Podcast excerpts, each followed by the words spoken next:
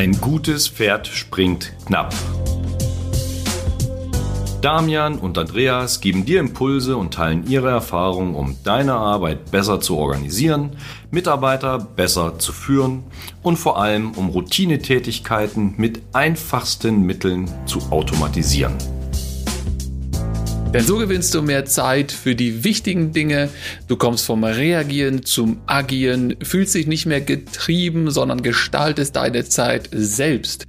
Die Frage ist, wieso heißt eigentlich unser Podcast Ein gutes Pferd springt knapp?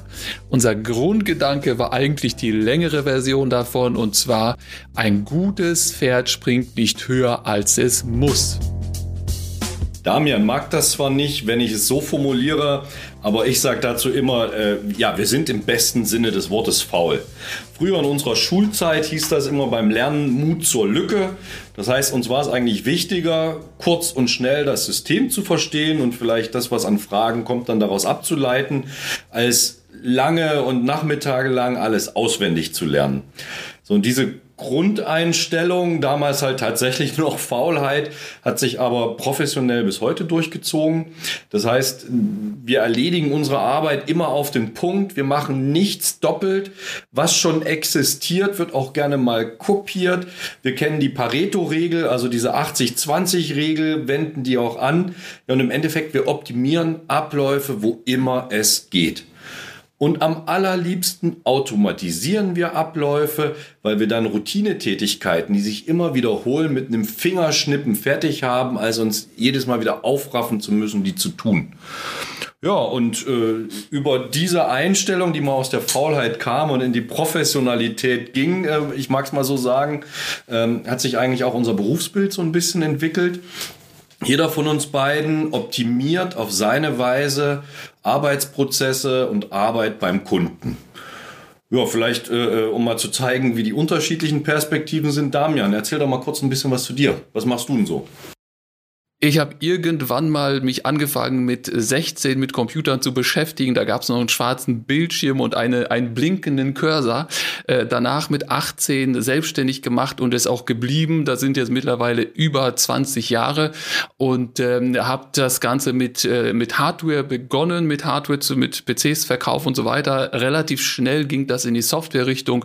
Software entwickeln, programmieren, äh, Dinge automatisieren. Äh, zuletzt mit Office 365 richtig im Schwerpunkt aktuell.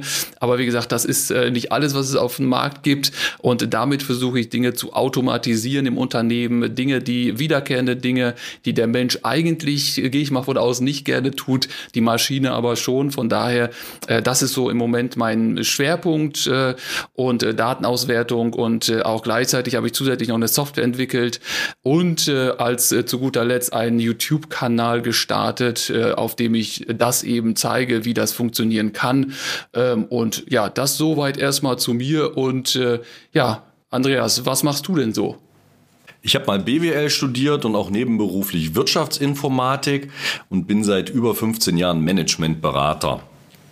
Meine Themenschwerpunkte sind Digitalisierung, Innovation und Nachhaltigkeit meistens gesehen von der, von der Unternehmensstrategie, wie muss ich mich aufstellen, damit ich in Zukunft gut wirtschaften kann, wie muss meine Organisation dafür aussehen und vor allen Dingen auch, wie muss meine Führungskultur, meine Unternehmenswerte aussehen, um ein gesundes und nachhaltiges Unternehmen aufzustellen. Ich glaube, es wäre jetzt aber interessant auch für unsere Zuhörer zu wissen, wo und wie wir uns beide denn so kennengelernt haben. Kennengelernt haben wir uns, als ich bei meinem alten Arbeitgeber den Bereich Beratung geleitet habe und interimsweise auch kurz den Bereich der Akademie und der, der Weiterbildung, der beruflichen Weiterbildung mitgeführt habe. Damian ist äh, einer der besten IT, Microsoft Office Trainer, äh, die ich kenne. Begeistert breit weg alle Mitarbeiter und Führungskräfte, auch wenn es mal ein bisschen trockener wird bei Excel und Word. Äh, das hat mich immer sehr beeindruckt. Und äh, aus dieser Bekanntschaft haben wir angefangen, eigene Konzepte zu entwickeln, um die digitale Sicht von, von Damian und IT-Sprech versteht ja nicht jeder immer im Unternehmen, mal mit meinen Methoden zu verbinden und mit meiner Sicht auf unternehmerische Probleme und das Ganze auf eine neue Ebene damit zu heben. Und genau das wollen wir auch im Podcast machen.